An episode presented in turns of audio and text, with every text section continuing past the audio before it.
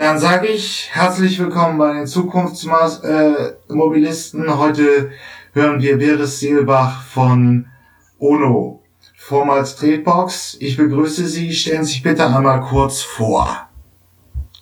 Guten Tag, mein Name ist Beres Seelbach. Ich bin einer von drei Gründern und Geschäftsführer der Firma Tretbox die sich umbenannt hat in UNO und äh, wir entwickeln äh, elektrisches Cargo-Bike speziell für die Paketbranche, also für Unternehmen wie DHL und UPS, damit in Zukunft die Pakete nicht mehr mit dieselbetriebenen LKWs zu den Kunden gebracht werden müssen, sondern mit elektrischen Cargo-Bikes. Ähm, Sie sind aber schon länger in der Zukunftsmobilität aktiv, oder? Also vor, Seit, vor UNO. Das ist korrekt, genau. Seitdem ich eigentlich 24 bin, äh, bin ich äh, in der Elektromobilität aktiv. Ich äh, habe vorher ein Auslandsjahr in China gemacht, habe in China die hunderten Millionen von Elektrorollern äh, gesehen und hatte dann diese Idee mit nach Deutschland gemacht. Ich habe das Unternehmen Lautlos durch Deutschland ähm, gegründet. Äh, bei dieser Firma haben wir vor allem den Vertrieb und den Service von unterschiedlichsten Elektrofahrzeugen gemacht, angefangen mit Elektrorollern, dann aber auch Elektrofahrräder, Elektromotorräder, Elektroautos, sogar Elektronutzfahrzeuge.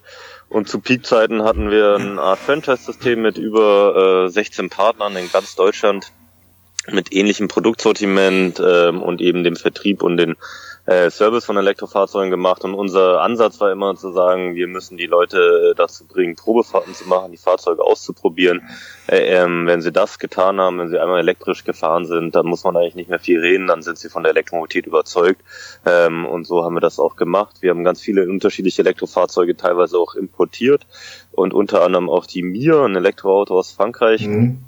die mein heutiger Partner bei der UNO äh, mit aufgebaut hat. Murat Günak, der über 30 Jahre in der Autoindustrie tätig war, zuletzt als Chefdesigner vom Volkswagen-Konzern, davor von Mercedes. Und der hatte Volkswagen verlassen, weil er mehr für grüne Mobilität tun wollte und hat dann eben die Elektroautofirma Mir in Frankreich aufgebaut. Ich war Generalimporteur mit meinem Unternehmen Lautus durch Deutschland. So haben wir uns kennengelernt.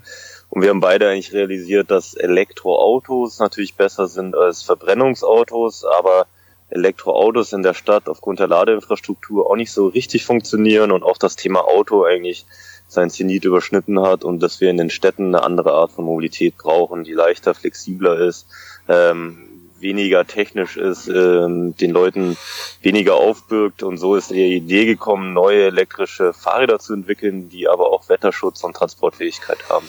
Ähm, dann machen wir jetzt erstmal eine kleine Geschichtsstunde. W wann war dieses Auslandsjahr in China, als Sie diesen, diese Initialzündung gehabt haben? Da war ich ungefähr 22, jetzt bin ich 34, also vor zwölf Jahren. Ja, das genau. Das war 2006. Richtig. Okay, das ist wirklich sehr früh. Ich bin 2009 das, zu dem Thema gekommen. Ja. Äh, ähm, und ähm, da, aber damals gab es auch schon 2000, also in den späten Nullerjahren gab es schon elektrische Fahrzeuge in China im nennenswerten Umfang oder sehr, sehr viele. Es gab, äh, glaube ich, wirklich 200, Elektro 200 äh, Millionen Elektroroller in China. Das hat im Rest der Welt keiner wirklich mitbekommen. Das lag einfach daran, dass die Städte in China, einige Städte, Verbrennungsroller verboten haben. Die haben gesagt, ja, wir haben schon genau. so schlechte Luft durch die Kohlekraftwerke, durch die Industrie. Wenn wir jetzt noch allen Leuten, die ja mehr und mehr Geld zur Verfügung haben, erlauben, quasi vom Fahrrad auf einen Zweitakter umzusteigen, dann können wir bald nicht mehr atmen in den Städten. Deswegen haben sie gesagt, wir erlauben den Menschen den wirtschaftlichen Aufstieg, aber der muss elektrisch sein. Und so kam es, dass viele Leute vom Fahrrad, was ja in China das Fortbewegungsmittel schlechthin war, aufgestiegen sind zum Elektroroller und damit unterwegs waren. Die haben da teilweise nur 200 Dollar gekostet, war natürlich von der Qualität auch nicht berauschend, aber es haben die Leute mobil gemacht, die waren unabhängig von Bussen, von Taxen, U-Bahn-Netz gab es damals in China noch relativ wenig. Und deswegen in der Stadt, wo ich gelebt habe, in Chengdu im Landesinneren, fuhren Millionen von diesen Elektrorollern rum. Und diese Idee oder dieses ja. Produkt habe ich quasi mit nach Deutschland genommen zu einer Zeit, wo es natürlich Elektromobilität gab, gab es ja immer in Deutschland seit 100 Jahren, ja. aber wo Elektromobilität dann kurz danach eigentlich aus der Nische ins Mainstream gekommen ist. Ich kann mich noch erinnern, ein halbes Jahr ungefähr, nachdem wir einen Shop in Berlin am Kudamm aufgemacht haben, wo wir Elektroroller verkauft haben, war die Titelgeschichte im Spiegel Elektromobilität. Und auf einmal war das Thema in den Mainstream-Medien ja. in Deutschland präsent. Ja, ähm, Deutschland war so ein bisschen die Landmarke unter der, ja, die, die GroKo von 2005 bis 2009 hat sogar noch reingenommen, den ersten Entwicklungsplan. Da hat es so ein bisschen Feuer gefangen. Ähm, aber dieses Verbot in China, es ist wirklich äh, stimmt, kam aber auch erst 2010, oder? 2012? Ich weiß es heute auch nicht mehr. Da kam ich jetzt auch in der Vergangenheit her. Aber das ist halt natürlich ein großer Treiber beim chinesischen Markt. Äh, der, das große Zukunftsmarkt der, der Mobilität, egal ob elektrisch oder fossil. Ähm, und ähm, wie waren die Anfangsjahre? War es noch ein sehr zähes Geschäft oder es hat, es, hat es sehr schnell funktioniert mit dem Service von elektrischen Fahrzeugen? Man musste in Deutschland lange unterscheiden, oder es ist wahrscheinlich heute auch noch so zwischen der medialen Präsenz, der Konferenzen, ja. wie viel über das Thema gesprochen wurde um wie viel eigentlich an Fahrzeugen auf die Straße kommen. Da klafft, glaube ich, bis heute, aber auch in den letzten Jahren immer eine Riesenlücke. Also es gibt, glaube ich, kaum ein Land, was so viel Konferenzen zum Thema Elektromobilität gemacht hat und de facto aber gerade so wenig Fahrzeuge, das rede ich von Kraftfahrzeugen, auf die Straße gebracht haben. Ein anderer Markt hat sich wunderbar entwickelt und das ist eben der Markt für Elektrofahrräder. Der hat sich so ein bisschen abseits der medialen Aufmerksamkeit und der Förderprojekte ganz ohne staatliche Hilfe entwickelt. Warum? Weil wir da tolle Produkte haben, auch von vielen deutschen Herstellern. Bosch ist damit eingestiegen in diesen Markt. Das ist, ich habe kein Problem der Ladeinfrastruktur, weil ich bei Elektrofahrern immer den Akku rausnehmen kann. Ich habe äh, die Erweiterung der Reichweite und nicht in Reichweitenproblemen. Die Leute können auf einmal 100 Kilometer am Tag fahren, ohne sich anzustrengen. Ähm, ich habe viele ältere Leute in, äh, in Deutschland, die auf einmal wieder mit dem Elektrofahrrad mobil sind, dadurch wirklich Lebensqualität gewinnen. Aber ich habe auch wiederum äh, Leute, die mehr Sport machen wollen, die Elektro-Mountainbikes kaufen. Und deswegen muss man sagen, dass eigentlich Elektroroller schwierig waren, Elektroautos waren schwierig, aber mit Elektrofahrrädern konnte man schon vor vielen, vielen Jahren ganz gutes Geld verdienen und da über den Handel und den, den Service eben auch Geld verdienen. Ähm, das ist richtig. Ähm, ähm, dieses, die mir, ist mir auch noch kurze Erinnerung, das ist im Prinzip, wenn Sie es nachgoogeln, werden Sie es noch finden, im Prinzip ein Kleinbus, der auch äh, kontrakt, äh, ziemlich stark auf den, auf die, ähm, auf den innerstädtischen Verkehr abgezielt hat. Es gab auch mal einen Test Richtig. bei, Autobild. Ähm, also liebe, liebe, Hörer, wenn Sie es einmal googeln, Mia würde Mia Elektroauto Kleinbus, relativ futuristisches Design. Was ist aus dem Projekt geworden? Ich habe noch mal flüchtig gehört, dass ein deutscher Milliardär das aufgreifen wollte und finanzieren wollte. Aber ich mir ist er hat das auch getan. Das war äh, Professor Kohl ähm, Cool Pharma ist ein deutsches Pharmaunternehmen ja. ähm, und der hatte eigentlich eine ganz interessante Herleitung von dem Thema. Der hat Azubis gesucht ähm, und es ist, war schon damals vor vielen Jahren schwierig, in Deutschland Azubis zu bekommen, gerade auch im Saarland. Und er hat sich eigentlich als Mehrwert für seine Azubis überlegt, den stelle ich ein Elektroauto zur Verfügung. Dann hat er sich auf die Suche gemacht und hat eigentlich festgestellt, es gibt keine Elektroautos damals, die er seinen Azubis zur Verfügung stellen kann. Und dann ist er auf den äh, Murat Günak gestoßen und auf die Firma äh, Heuliez. Heuliez war ein französischer Automobilzulieferer. Ja. Der eigentlich pleite gegangen ist und dieses Projekt mir aber quasi abgesondert hat und dafür einen Investor gesucht hat. Und eigentlich wollte ursprünglich Professor Kohl nur Elektroautos kaufen für seine Azubis. Am Ende hat er eine ganze Firma gekauft, die Elektroautos produziert. Und er hat da viele Millionen in dieses Projekt investiert hat es aber am Ende dann, glaube ich, nicht wirtschaftlich äh, betreiben können, hat es am Ende dann verkauft äh, an ein südkoreanisches Konsortium, die das dann nach wenigen Monaten äh, in die Insolvenz äh, geführt haben. Das heißt, die Mir Electric, die Firma gibt es heute so nicht mehr. Es gibt, glaube ich, noch mehrere hundert Autos in Deutschland, die auch alle noch laufen, äh, mit sehr glücklichen und zufriedenen Kunden. Aber es war schon immer sehr, sehr schwer, als, als Startup, als kleines Unternehmen mit dem Thema Elektroautos Geld zu verdienen. Das schafft ein Elon Musk in Amerika. Ja der das in ganz anderen Maßstaben denkt und umsetzt. Aber abgesehen von ihm kenne ich keine einzige Firma, die mit Elektroautos geschafft hat, äh, Geld zu verdienen. Vor allem, wenn dann natürlich auch die Großen kommen, VW, Peugeot, Nissan, die am Anfang vielleicht auch gar nicht mit dem einzelnen Verkauf der Autos Geld verdienen müssen.